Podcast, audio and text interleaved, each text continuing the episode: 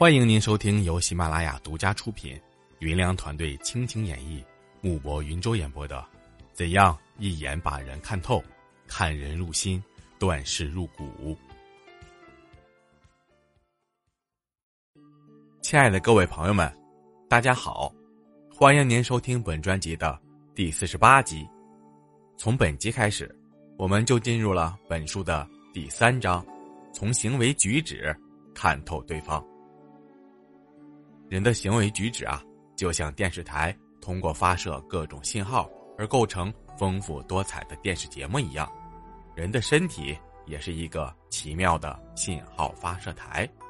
正是这些信息构成了丰富多彩的身体语言，而身体语言与文字语言相互配合，就完成了人与人之间的通讯联络。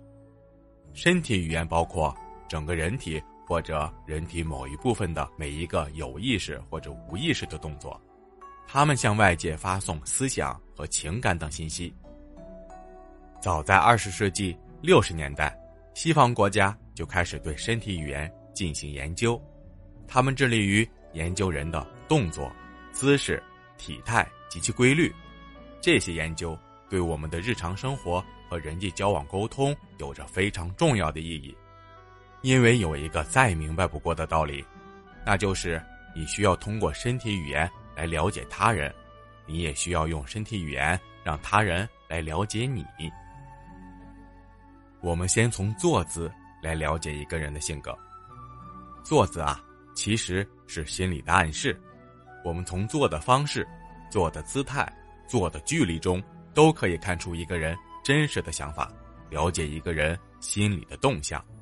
在日常生活中，每一种做的方式似乎是无意的，而就是从这种貌似的随意中，我们可以解读每种姿势透露出的不同性格和心理状态。首先，我们先来聊一聊坐姿与心理反应。在日常生活中，经常将一只脚放在另一只脚上方的人，那么在上面的那只脚就容易疲劳。当脚部出现疲劳现象时，我们可以活动一下脚踝部位，促使其毛细血管扩张，促进血液循环。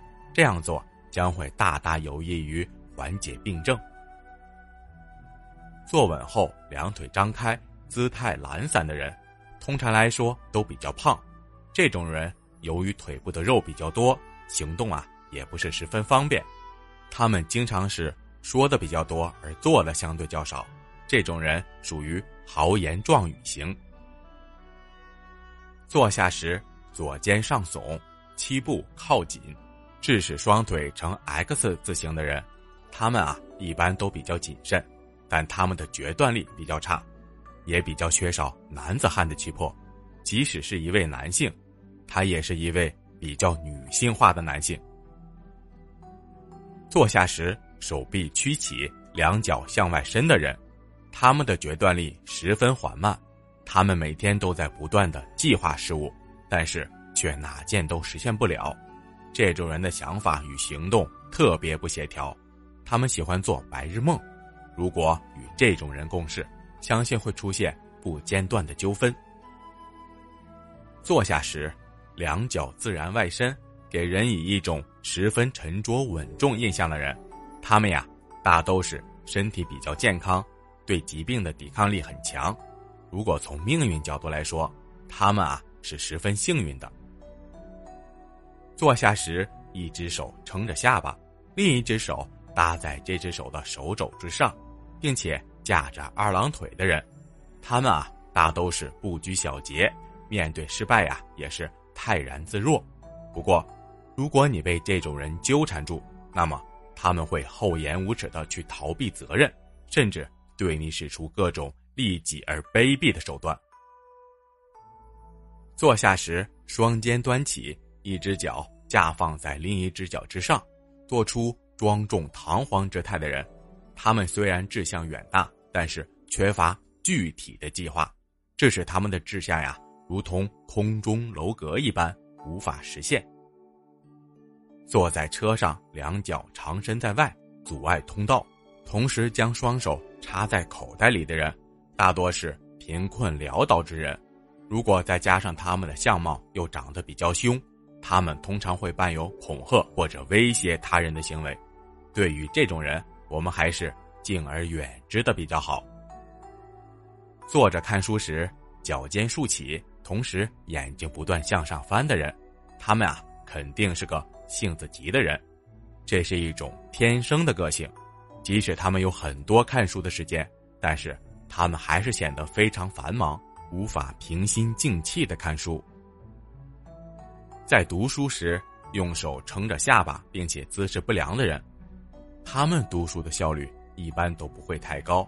同时，这种姿态也是在理解和记忆方面有困难人的象征。一个真正学习的人啊，是不会采取这种不良姿势的。接下来，我们来聊一聊古板型的坐姿。坐着时，两腿及两脚跟并拢靠在一起。双手交叉放于大腿两侧的人，他们呀大多较为古板，他们不愿接受他人的意见，有时候明知别人说的是对的，但是他们仍然是不肯低头认错。他们明显缺乏耐心，哪怕是只有几分钟的短会，他们也时常会显得极度厌烦，甚至反感。这种人啊，凡事都想做的尽善尽美，干的却又是一些。可望而不可及的事情，他们喜欢夸夸其谈，但是缺少实干的精神，所以他们经常失败。虽然这种人为人执拗，不过他们大多具有丰富的想象力。如果他们能在艺术领域发挥自己潜能的话，他们会做的比较好。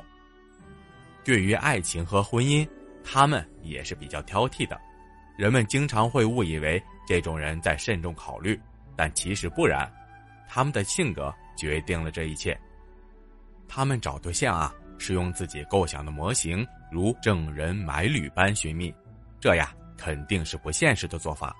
而一旦谈成恋爱，他们大多数会速战速决，因为他们的理念是中国传统型的：早结婚、早生子、早享福。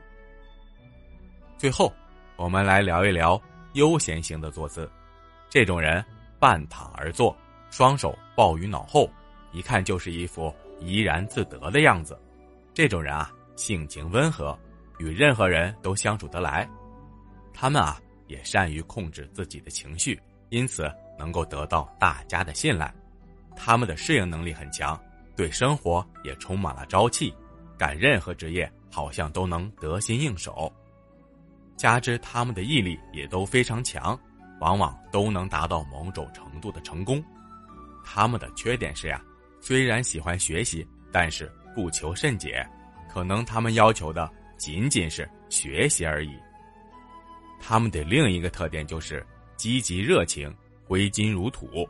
如果让他们去买东西，很多时候他们都是凭着直觉的喜欢与否。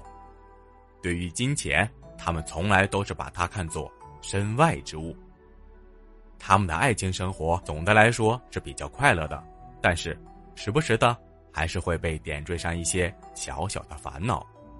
这种人的雄辩能力很强，但他们并不是在任何场合都会表现自己，这呀完全取决于他们当时面对的对象。